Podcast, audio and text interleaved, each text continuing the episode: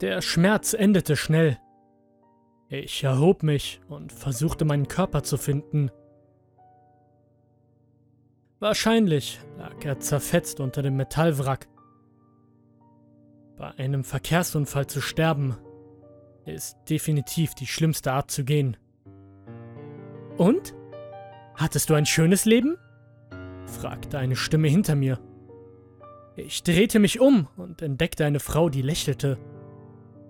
Da sie mich sehen konnte, war ich mir ziemlich sicher, dass sie auch eine Seele war, so wie ich. Sie kicherte. Du nimmst das ziemlich gut auf. Übrigens, ich bin Cindy.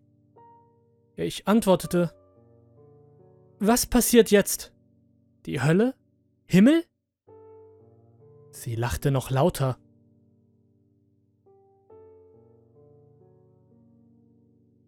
Bevor ich noch etwas sagen konnte, hörte ich in weiter Ferne einen ziemlichen Lärm.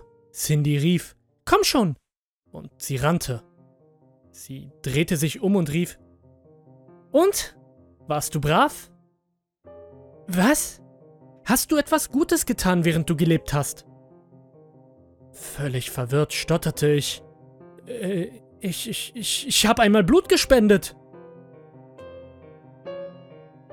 Als wir die Quelle des Lärmes erreichten, war ich verblüfft. Hunderte von Personen vorzufinden, die sich vor einem Krankenhaus gegenseitig in Stücke rissen. Ich rief, Wa was geschieht hier? Cindy antwortete, Jemand bringt hier ein Kind zur Welt. Die Seelen kämpfen darum, in das Innere der neugeborenen Hülle zu gelangen.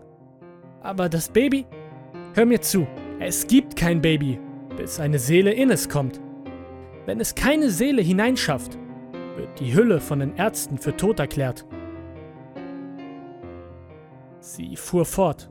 Deine Kampfkraft hängt von deinem Karma ab. So hat die Seele eines Vergewaltigers oder eines Pädophilen so gut wie keine Chance. Sie werden es niemals in eine Hülle schaffen und sie werden hier schmerzhaft verkümmern. Kinder sind am gefährlichsten. Reine Seelen. Bei Kindern sollte man sich vom Kampf fernhalten. Aber was ist mit dem Himmel und der Hölle? Das hier, das ist die Hölle. Und noch wichtiger ist, das Leben, das du zurückgelassen hast, das war der Himmel.